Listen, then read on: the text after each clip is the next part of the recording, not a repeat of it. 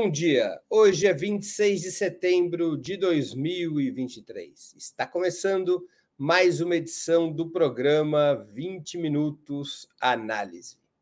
A participação do capital privado na construção e gestão de penitenciárias ganhou destaque nas últimas semanas. Esse interesse mais amplo foi provocado pela licitação do presídio de Erechim, no Rio Grande do Sul, cujo leilão está previsto para o próximo dia 6 de outubro. A responsabilidade por esse processo é do governo gaúcho, comandado pelo tucano Eduardo Leite, mas há também participação federal, através de um financiamento de 150 milhões de reais do BNDES, Banco Nacional de Desenvolvimento Econômico e Social.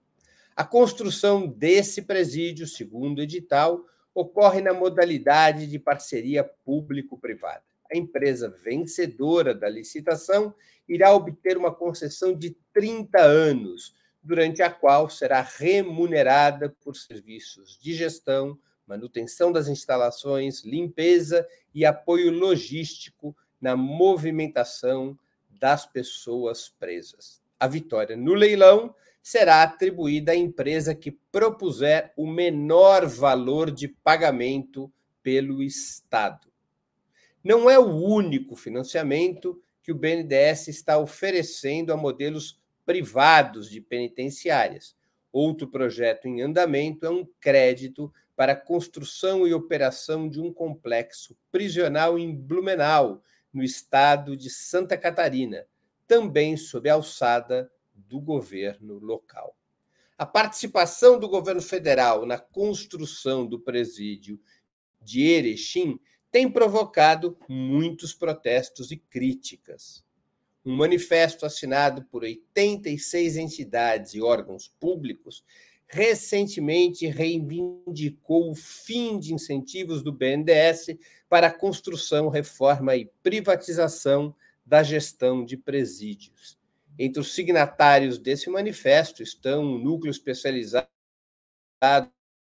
de Situação Carcerária da Defensoria Pública de São Paulo, o Instituto Brasileiro de Ciências Criminais, a Associação de Juízas e Juízes pela Democracia e a Associação Nacional das defensoras e defensores públicos. Eu vou ler um trecho do documento. Abre aspas.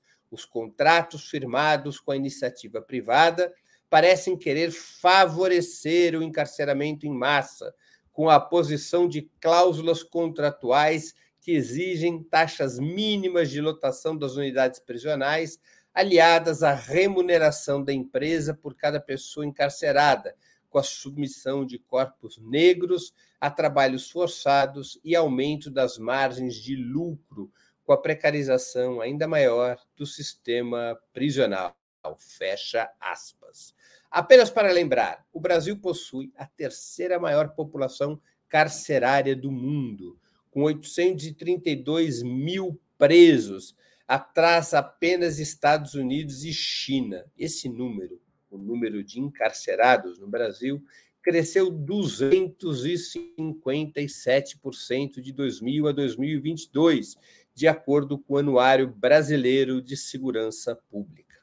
Entre os detentos, 68,2% são negros, enquanto a participação das pessoas negras sobre o total da população brasileira é de 56%. O BNDES em nota à imprensa, se defendeu das críticas com três argumentos principais. O primeiro, os financiamentos para presídios de gestão privada foram qualificados por governos anteriores no Programa de Parcerias de Investimentos, o PPI. Segundo argumento, a remuneração do concessionário é por execução de serviços gerais, sem que o número de presos incida sobre os valores a serem pagos ao ente privado. Terceiro argumento: o modelo é de concessão administrativa, com o poder de polícia e guarda carcerária se mantendo sob a responsabilidade exclusiva dos governos estaduais que apresentaram os projetos de gestão privada de presídios. De fato, o programa de parcerias de investimentos é uma criação de 2016, no governo Michel Temer, com o objetivo de incentivar parcerias público-privadas. Esse programa poderia ter sido extinto ou revisado pelo governo Lula, por exemplo, eliminando todas as hipóteses de mercantilização ou privatização de serviços públicos fundamentais, como é o caso da segurança pública.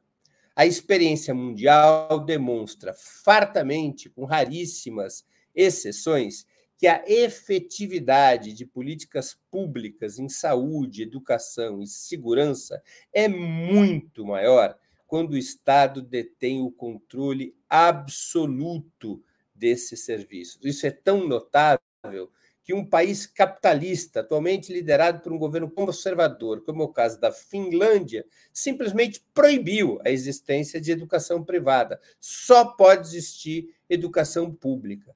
Na saúde, praticamente a mesma coisa ocorre no Reino Unido.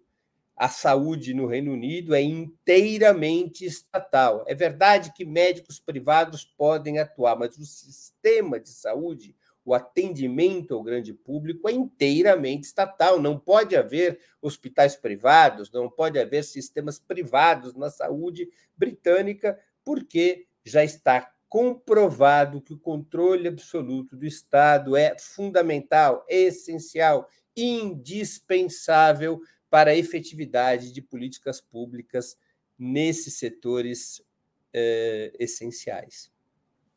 O capital privado, desejoso de expandir seus negócios há décadas, pressiona para que esses serviços públicos sejam privatizados, total ou parcialmente são nefastas, na imensa maioria das vezes, a substituição do bem comum pela lucratividade como princípio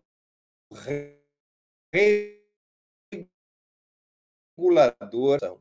Quando o Estado tem um controle absoluto, é, o sistema, o atendimento desses serviços públicos seguia por uma ideia de bem comum. E dentro do Estado, no parlamento, no poder executivo, no poder judiciário, há uma confrontação entre as distintas classes sociais sobre o sentido desse bem comum. Mas o fato é que é, o princípio que se estabelece quando o serviço público é estatal é o do bem comum. Quando o serviço público é privatizado, o bem comum passa a existir de forma longínqua. O que impera é a lucratividade daqueles setores que foram privatizados. Todas as experiências nas quais os serviços públicos tiveram uma troca eh, do objetivo de bem comum pelo objetivo da lucratividade, o que nós assistimos nos países que aplicaram este modelo foi, com raríssimas exceções, um gigantesco fracasso no atendimento ao público, embora os capitalistas, os empresários que passaram a deter a participação, a gestão ou o controle desses serviços públicos, esses passaram a ter enorme lucratividade às custas da deterioração do atendimento ao público. É isso que normalmente acontece quando se passa de uma situação de monopólio estatal para uma outra situação de monopólio privado. A revisão que o governo federal decidiu fazer no PPI, no entanto, Programa de Participação de Investimento, criado por Michel Temer em 2016, a revisão que o governo federal decidiu fazer no PPI foi para expandir as possibilidades de parcerias público-privadas que antes não estavam previstas ou eram pouco claras. O decreto 11498, de 25 de abril de 2023, que reformulou a lei herdada do governo Temer, incluiu outros setores para execução de PPPs, parcerias público-privadas, entre os quais a segurança pública e o sistema prisional. Está explícito no decreto que passam a integrar o programa de participação, o, PPI, o Programa de, de participação de investimentos passam a ser integrados também pela segurança pública e o sistema prisional. Esse decreto não depende de aprovação parlamentar e foi apresentado pelo Ministério da Fazenda como um novo marco para as PPPs, parcerias público-privadas, apostando em investimentos privados superiores a 100 bilhões de reais, de forma direta, que é quando o empresário coloca os seus recursos num determinado empreendimento, ou através da obtenção de créditos nos próprios bancos públicos, incluindo o BNDES. Boa parte, se não a maioria das parcerias público-privadas ocorrem sem que o empresário é, invista seu próprio capital. O empresário ele corre o risco, mas ele toma o capital necessário para o empreendimento dos bancos públicos, do Banco do Brasil, da Caixa Econômica Federal, do BNDES. Então, os empréstimos do BNDES, do Banco do Brasil e da Caixa fazem parte das parcerias público-privadas. É, são esses bancos públicos que fornecem o capital para o investimento que fará o empresário. É muito raro os empresários, repito, investirem com capital próprio. Uma outra mudança relevante prevista por esse novo marco para as PPPs consolidada nesse decreto ao qual eu já me referi, é que o governo federal assumirá o pagamento dos concessionários, o pagamento aos concessionários, no caso de estados e municípios ficarem inadimplentes. Como explicou o secretário nacional do Tesouro, Rogério Seron, em entrevista à Globo News em abril, abre aspas, se a parte privada fez o investimento e prestou o serviço, mas o Estado não paga por uma questão política ou algum problema de fluxo de caixa, o Tesouro fica responsável por honrar a obrigação e depois aciona a contragarantia contra o Estado. Ou seja, não apenas novos setores foram incluídos no PPI, não apenas segurança pública e sistema prisional passaram a ser áreas passíveis de parcerias público-privadas, como o governo federal adicionou uma garantia extra para o capital privado, que é um sistema de triangulação pelo qual, se os governos estaduais ou municipais, por algum motivo, não puderem pagar a concessão privada, o Tesouro paga e depois o Tesouro cobra dos estados e municípios. Vejam a vida mansa do capital privado com esse novo marco para as PPPs. Mesmo se tratando de projetos em curso desde a gestão passada, como é o caso da construção do presídio de Erechim, o fato é que o BNDES não apenas manteve o financiamento, como também ajudou a remodelar o edital para 2023. Em 2022 tinha fracassado o leilão para o presídio de Erechim. O edital teve que ser reformulado e o BNDES cooperou na remodelagem do edital para 2023 para ficar mais atrativo ao capital privado. No site do PPI, está dito que o projeto foi selecionado, abre aspas, o projeto foi selecionado como piloto pelo governo federal e a estruturação foi coordenada pelo BNDES, fecha aspas. Ainda que o edital de Erechim mantenha nas mãos do Estado o poder de polícia e carceragem, ainda que o aumento ou redução do número de presos seja uma situação derivada de decisões judiciais, quem coloca preso na cadeia não é a gestão do presídio, não é o poder executivo. Quem coloca preso na cadeia é a justiça, isso a gente tem que ter bem claro.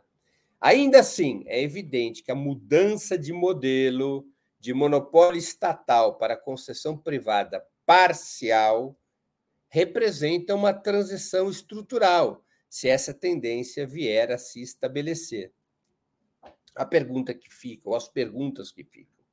Esse é o projeto do governo federal para a segurança pública? Apoiar governos estaduais que pretendam privatizar, mesmo que parcialmente, esses serviços? deixar que o capital privado se aproprie da segurança pública como negócio para paulatinamente movimentar seus tentáculos e tentar controlar todo o sistema? Ainda que o BNDES afirme, com razão, do edital de Erechim ser uma concessão administrativa, há partes obscuras denunciadas no manifesto das entidades que ficaram sem resposta.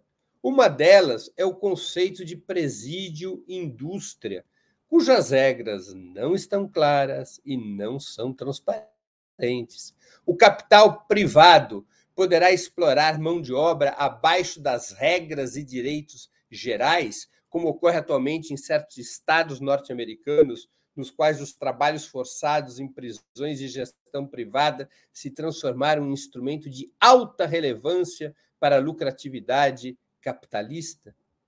Vocês estão lembrados de um filme, um filme distópico, intitulado Robocop, no qual a segurança pública era uma concessão privada que detinha o controle de toda a sociedade?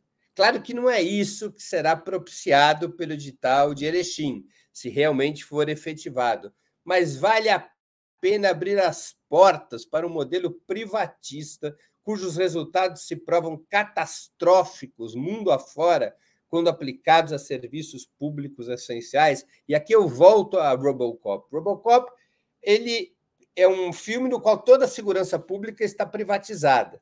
O Robocop era um soldado robotizado, uma experiência de substituir seres humanos por seres robóticos para executar tarefas de segurança pública. Mas ali está embutido a essência do neoliberalismo, a privatização de tudo, até da segurança pública.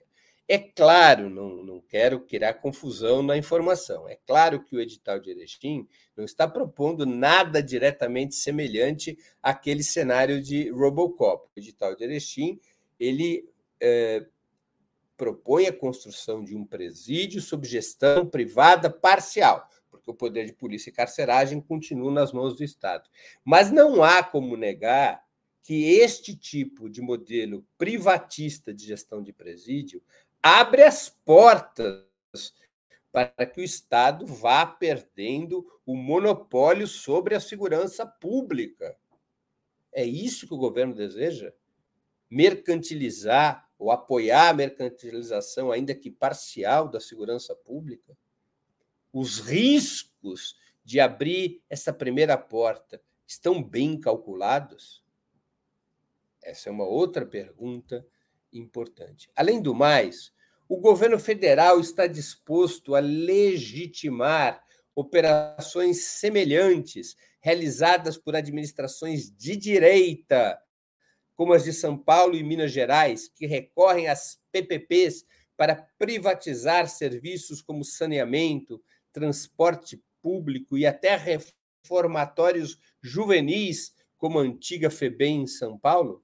Como é que fica o debate contra o governador de Minas ou contra o governador de São Paulo, que recorrem ao mesmo instrumento para suas políticas privatistas? Como é que é possível criticar Tarcísio ou criticar Zema é, em Minas Gerais se o modelo que está sendo empregado a exemplo do presídio de Erechim, que é um projeto do Rio Grande do Sul, tem o apoio do governo federal. Como é que fica o embate político com a direita nessa questão? Por fim, seria papel do BNDES ajudar o capital privado mais predador, que se apropria do bem público, da necessidade social para amealhar lucros sem risco? Esse seria o papel do BNDES? Ajudar a fração mais predadora do capital, o papel do BNDES não deveria ser outro.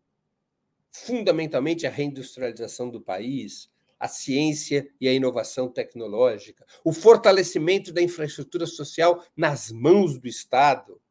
Não deveria ser esse o papel do BNDES? É papel do BNDES emprestar dinheiro sem risco para a parte mais vagabunda do empresariado? São questões relevantes quando o governo federal, aparentemente sem a devida discussão e análise, parece chancelar um tipo de operação que poderia afetar de forma radicalmente negativa a segurança pública. O país precisa de uma ampla reforma penal e penitenciária que possa superar o encarceramento em massa e isolar o crime organizado como o inimigo a ser ferreamente combatido. Isso exige medidas de descriminalização das drogas, descriminalização ou legalização das drogas, mudanças nas polícias e também um novo sistema carcerário. Não precisamos de mais prisões, muito menos comunidades de negócio, mas prisões seletivas, adequadas ao padrão de criminalidade, dentro de um sistema unificado de progressão penal, ancorado em métodos de educação e ressocialização, em opções efetivas de empregabilidade sob controle do Estado. Um sistema que provavelmente deve ter menos prisões e não mais prisões, em que o, preso que não cometeu crimes violentos fique em presídios de segurança mínima e assim vá se subindo a gradação da penitenciária em função do crime cometido. Isso é construir um sistema penitenciário que, obviamente, não pode estar nas mãos do capital privado pelo caráter estratégico e pela delicadeza do tema segurança pública. Isso não é só uma questão de economia, isso não é só uma questão de é, discussão sobre gastos públicos, isso é uma questão civilizatória. Se o país pretende enfrentar o tema da segurança pública, é necessário compreender que o capital privado não é um aliado nesse processo, porque a segurança pública não pode ser tratada pela, pela lógica da lucratividade. A segurança pública deve ser inteiramente tratada pela lógica do bem comum. Mas o edital de Erechim vai para um outro caminho de aceitar que prisões sejam cada vez mais uma nova fronteira de negócios, que objetivamente fortalece o encarceramento em massa, ao contrário de amenizá-lo ou superá-lo. Ainda é tempo, e sempre é tempo, do governo federal rever essas opções. Não faz qualquer sentido o BNDES estar nesta canoa furada, que é a canoa furada da privatização de tudo, inclusive da segurança pública. É a canoa privada do neoliberalismo que o presidente Lula atacou com tanta propriedade e razão na tribuna das Nações Unidas. Como é que nós podemos falar grosso contra o neoliberalismo no mundo se nós vamos começar a privatizar a segurança pública no Brasil? Termino assim a minha exposição. Antes de passarmos às perguntas e comentários, eu queria lembrar a vocês que tanto o site quanto o canal de Opera Mundi no YouTube oferecem seu conteúdo de forma livre e gratuita. Mas para sustentarmos nossa atividade jornalística, é indispensável o apoio financeiro de nossos leitores e espectadores. Esse apoio pode ser dado de seis formas.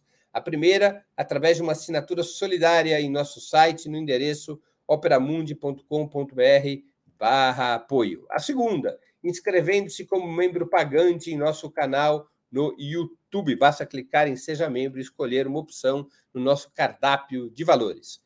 A terceira, contribuindo com o Superchat agora mesmo. E aí você pode fazer uma pergunta. A quarta, contribuindo com o Super Sticker, que é quando você quer ajudar e não tem pergunta para fazer e tampouco algum comentário. A quinta forma, de contribuição. Escolhendo a ferramenta, valeu, valeu demais quando assistiram aos nossos programas gravados. E a sexta forma de contribuição é através do Pix. Nossa chave nessa modalidade é apoia.operamundi.com.br. Eu vou repetir a nossa chave no Pix. apoie.operamundi.com.br. Além dessas seis formas de colaboração, lembre-se sempre de dar like, de clicar no sininho, de compartilhar nossos programas com seus amigos e nos seus grupos. Se ainda não estiver inscrito no canal de Opera Mundi no YouTube, faça-o agora mesmo. A mais eficaz de todas as armas contra as fake news é o jornalismo de qualidade. Apenas o jornalismo de qualidade coloca a verdade acima de tudo. E esse jornalismo que a Mundi busca oferecer todos os dias depende da sua contribuição, do seu engajamento, do seu bolso, não importa o valor com o qual possa ou deseje contribuir, ele sempre será muito bem-vindo e essencial para a nossa sustentação e desenvolvimento. A imprensa independente é isso aí, tem que ser sustentada pelos seus leitores e espectadores e não por anunciantes. Embora nós aceitemos de bom grado anunciantes, nós queremos cada vez mais avançar com o apoio de nossos leitores e espectadores para salvaguardar nossa independência, incluindo a nossa independência frente ao Estado, não importa qual governo esteja comandando o Estado. Vamos agora às perguntas e comentários de nossos espectadores e espectadoras. Tem um bocado aqui. O Arthur Vinícius, Breno, infelizmente não consigo mandar o superchat, mas como impedir que esse absurdo avance? Protestando, criticando, abaixo assinado, críticas. É assim que se faz. É aquilo que o presidente Lula pediu que ele quer que o governo seja criticado quando estiver errando para poder corrigir os erros. Movimentos sociais, todas as formas são necessárias quando há um erro, e esse é um erro grave: o apoio do BNDES ao edital para a construção do presídio de Erechim. O Lucas Piloto, isso implica o maior endividamento dos entes subnacionais com a União? É, no caso, Lucas, em que o Tesouro tenha que honrar o pagamento com um ente privado, no por exemplo, em Erechim. Vamos supor que Erechim, uma determinada empresa, ganhou a gestão e o governo do Rio Grande do Sul não consegue pagá-la. O Tesouro irá pagá-la pelo, pelo, pelo estabelecido no novo marco para as PPIs. E aí o Tesouro vai cobrar do Estado do, do, do, do, Estado do Rio Grande do Sul nesse caso. Então, neste caso, o ente subnacional, o Estado, será é, devedor da União. Tiago Lima, as eventuais cadeias privatizadas irão acabar com o poder das facções criminosas? Ou seja, fazer o que o Estado não faz? É a minha opinião, e a minha opinião, eu reflito o que eu leio de muitos especialistas, é que evidentemente não, não é, Tiago? É, aliás, é, para que nós possamos enfrentar o, o controle das facções criminosas sobre os presídios, é que é necessário ter um sistema carcerário nacional. Eu falei isso na exposição, você está me dando a chance, Tiago, eu te agradeço, de sublinhar isso. O que é um sistema carcerário nacional? É você ter prisões que sejam menores e que, ter, e que sejam alinhadas ao tipo de criminalidade. Porque o que acontece hoje no Brasil? Os, os presídios são depósitos de pessoas. Para os presídios vão, em geral, os criminosos de alta periculosidade, os chefes de facções, facções, os grandes traficantes, os homicidas, e vão também os peixes pequenos, os bagrinhos, a raia miúda. As prisões acabam virando os locais preferidos de recrutamento de soldados para as facções criminosas, porque estão ali disponíveis nos presídios. Os, os, os, presídios acabam se transformando em verdadeiras universidades do crime, porque o pequeno criminoso, o pequeno contraventor, ele vai aprender e ele vai estar obrigado a cometer crimes cada vez maiores, dentro ou fora da prisão, para garantir a sua sobrevivência frente aos chefes das facções. Tudo isso tem que ser desmontado. Pequenos crimes, cadeia de segurança mínima crimes medianos, cadeia de segurança média, crimes graves, cadeia de segurança máxima, num sistema controlado pelo Estado. Isso é o que ajuda a combater o poderio das facções. Quando você coloca recursos para sistemas privados de gestão como Erechim, você está agindo no sentido oposto ao da construção de um sistema carcerário porque o objetivo do capital privado, quando ele assume a gestão, é ganhar dinheiro. Claro que ele tem que preencher determinados requisitos para o contrato continuar válido. Claro que ele não pode fazer qualquer coisa. Né?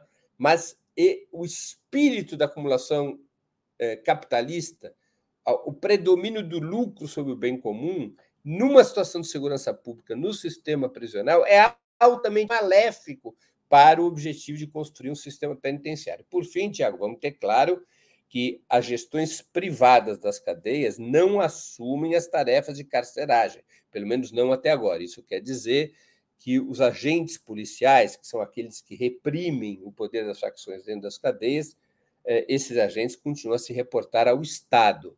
É? A gestão privada é uma gestão logística por hora, é uma gestão logística. É?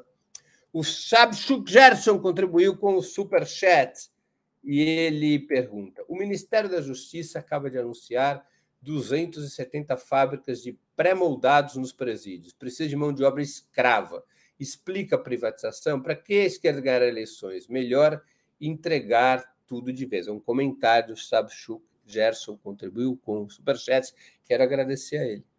Rosane Tavares contribuiu também com Superchat. Não seria possível lançar abaixo assinado nos posicionando contra o sistema prisional privativo? Sim, seria. Eu disse na minha exposição, Rosane, que há um manifesto de 86 entidades e órgãos públicos contrários à participação do BNDES no financiamento da, da construção do presídio em Erechim. É uma maneira eh, de se manifestar, é um abaixo assinado de entidades. Agora, todo mundo está livre para comandar, liderar abaixo assinados individuais, por rede, físico. Tem que, tem que botar a boca no trombone. Eu acho que é um erro muito grave do governo. Essa é a minha opinião pessoal. Não faz nenhum sentido esse aporte do BNDES agora em Erechim e logo mais em Blumenau. São dois projetos que estão na carteira de segurança pública do BNDES, não é só o de Erechim. É, eu acho que deve buscar ali no site do BNDES o endereço do o endereço digital, né, o e-mail do presidente do BNDES, escrever para ele. Os cidadãos têm esse direito, o BNDES é um banco público, e criticar essa decisão do BNDES de eh, assumir o financiamento de um projeto maléfico como a construção do presídio de Erechim e de quebra também o de Blumenau, Rosane. E o Alberto eh, Alves, que também contribuiu com o Superchat, ele me pergunta: Breno, dê sua opinião sincera, o governo Lula é neoliberal? Olha, eu acho que não é um, um governo neoliberal, é um governo que tem muitos neoliberais. É um governo de frente ampla, no qual convive no seu interior várias correntes, as duas principais, uma corrente de esquerda e uma corrente neoliberal. Essas correntes se confrontam e se pactuam para preservar o governo. Então, há aspectos do governo Lula que são neoliberais. E aí há outros que não. Por exemplo, a política externa do governo Lula é neoliberal? Evidentemente que não. Eu não teria nenhuma hesitação em caracterizar a política externa do governo Lula como uma política anti-imperialista. É um é dos governos mais avançados do mundo em termos de política externa. É? Ou, se preferir, é um dos governos mais à esquerda do mundo em termos de política externa. Mas há outros aspectos de, de, do governo brasileiro, do governo Lula, que possuem uma clara incidência neoliberal. Mesmo se você olha para o BNDES, o BNDES tem uma política de crédito neoliberal, minha resposta é não. Tem elementos na política eh, de crédito do BNDES que são neoliberais. Apoiar gestão privada de presídios, não há nenhuma dúvida de que é uma medida neoliberal, de mercantilização de serviço público. Mercantilização de serviço público, educação, saúde, segurança, é sempre neoliberal. É uma das características de um pensamento de esquerda é a desmercantilização do que é público, daqueles serviços essenciais. Eles não, esses serviços não podem ser privados, não podem ser mercadorias, não podem ser mercantilizados. Então, mesmo no interior do BNDES, você vai ter um confronto entre a esquerda e o neoliberalismo. É a característica do governo Lula, mas eu não diria que é um governo neoliberal.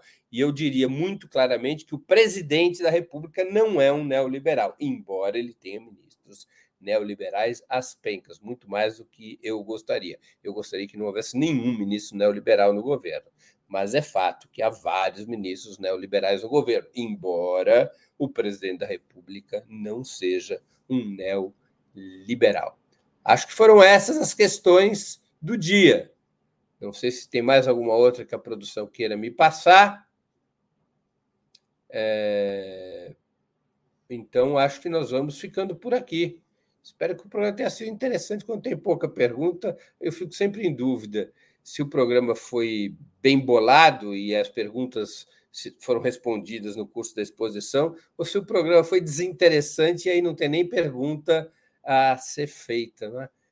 Eu quero agradecer, eu quero encerrar agradecendo a audiência, em especial a quem colaborou ou vier a colaborar com a sustentação financeira de Ópera Mundi. Sem vocês, nosso trabalho não faria sentido e não seria possível. Um grande abraço a todos e a todas.